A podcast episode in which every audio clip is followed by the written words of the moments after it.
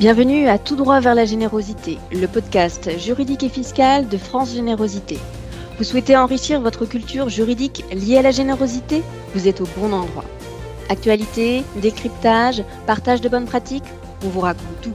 C'est parti. Bonjour, je suis Sarah Bertaille, directrice juridique chez France Générosité. Bonjour, je suis Anouk Marchalon, collaboratrice juridique chez France Générosité. Aujourd'hui, nous allons poursuivre notre discussion sur le mécénat et les contreparties. Oui, lors du dernier épisode de notre podcast, Sarah vous avait raconté l'histoire du mécénat. Nous avions également défini juridiquement le mécénat. Alors pour résumer, le mécénat est un acte désintéressé, ce n'est pas du parrainage, aucune contrepartie ne peut être octroyée à un mécène lorsqu'il fait un don à un organisme d'intérêt général, mais l'administration fiscale admet sous certaines conditions que l'organisme qui bénéficie du don octroie des contreparties à son mécène. Nous revenons donc aujourd'hui sur cette tolérance de l'administration fiscale avec quelques exemples.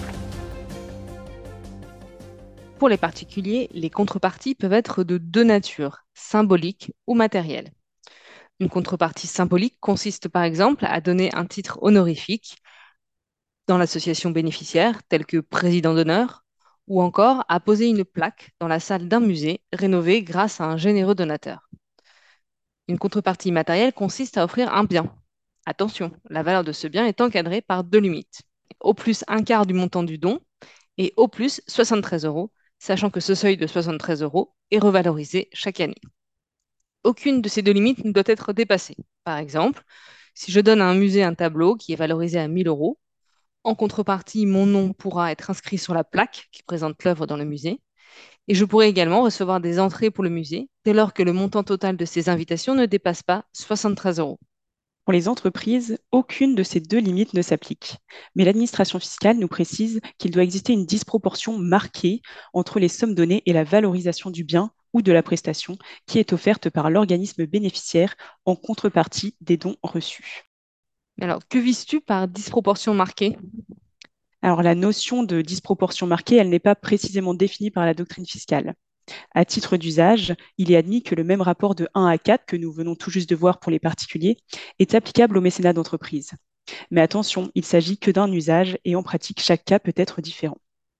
Alors quel est le risque si je dépasse ce seuil? Si une entreprise dépasse ce seuil, il ne s'agira plus de mécénat, mais de sponsoring. Le mécène devient un parrain et les sommes versées sont requalifiées en paiement du prix d'une prestation. Nous avons donc posé les principes. Reste à savoir comment valoriser ces contreparties. On rappellera au préalable que les entreprises ont l'obligation de déclarer le montant des contreparties reçues dès lors qu'elles effectuent plus de 10 000 euros de dons sur un même exercice comptable. N'hésitez pas à visiter notre site internet si vous souhaitez avoir plus d'informations sur cette obligation déclarative. Rappelons également que la valorisation des contreparties doit être effectuée exclusivement par l'organisme bénéficiaire du don. Pour ce qui est des contreparties institutionnelles ou symboliques, pas de difficulté. Comme leur nom l'indique, elles ne sont pas valorisées et ne sont donc pas susceptibles de remettre en cause l'intention libérale du mécène. Pour les autres contreparties, il convient de distinguer les contreparties matérielles et les contreparties immatérielles. Penchons-nous d'abord sur les contreparties matérielles. Selon l'administration fiscale, les contreparties matérielles sont valorisées suivant deux méthodes qui s'appliquent de manière alternative. Si le bien ou le service fait l'objet d'une offre commerciale, on se réfère au prix de vente pour valoriser ce bien ou ce service. Si on reprend notre exemple du musée, les billets d'entrée seront effectivement vendus à un prix public. Ce sera ce prix qui sera retenu pour valoriser la contrepartie. En revanche, si le bien ou le service ne fait pas l'objet d'une offre commerciale, il faudra se référer au coût de revient. Alors par coût de revient, on entend les coûts supportés par l'entreprise pour acquérir ou produire le bien ou la prestation donnée. Par exemple, une association de protection de l'environnement réalise une action de sensibilisation auprès des salariés de son mécène le coût de revient prendra en compte le temps passé par l'intervenant et les frais annexes, type transport, location de salle, etc. On ne peut que vous recommander de prévoir la valorisation des contreparties dans le cadre d'une convention de mécénat selon les règles évoquées. S'agissant des contreparties immatérielles, cela se complique un peu. Contrairement aux contreparties matérielles, il y a ici rarement des offres commerciales auxquelles se référer. Les contreparties immatérielles liées à la communication autour du mécénat sont les plus courantes. Le bénéficiaire va mettre en valeur l'opération de mécénat sur les réseaux sociaux, sa newsletter ou sur tout autre support de communication. Alors rappelons tout d'abord que cette communication ne doit pas pouvoir être assimilée à une opération commerciale. Il ne s'agit pas de faire la promotion des activités du mécène, mais bien de mettre en valeur l'opération de mécénat en elle-même. L'administration fiscale propose un barème pour estimer la valeur des contreparties de communication. Selon ce barème, la valeur de ces contreparties est fixée par l'application d'un pourcentage du montant du don. Le pourcentage en question il va dépendre du rayonnement de l'organisme d'intérêt général ou de sa notoriété, sans toutefois dépasser 10% du montant du don.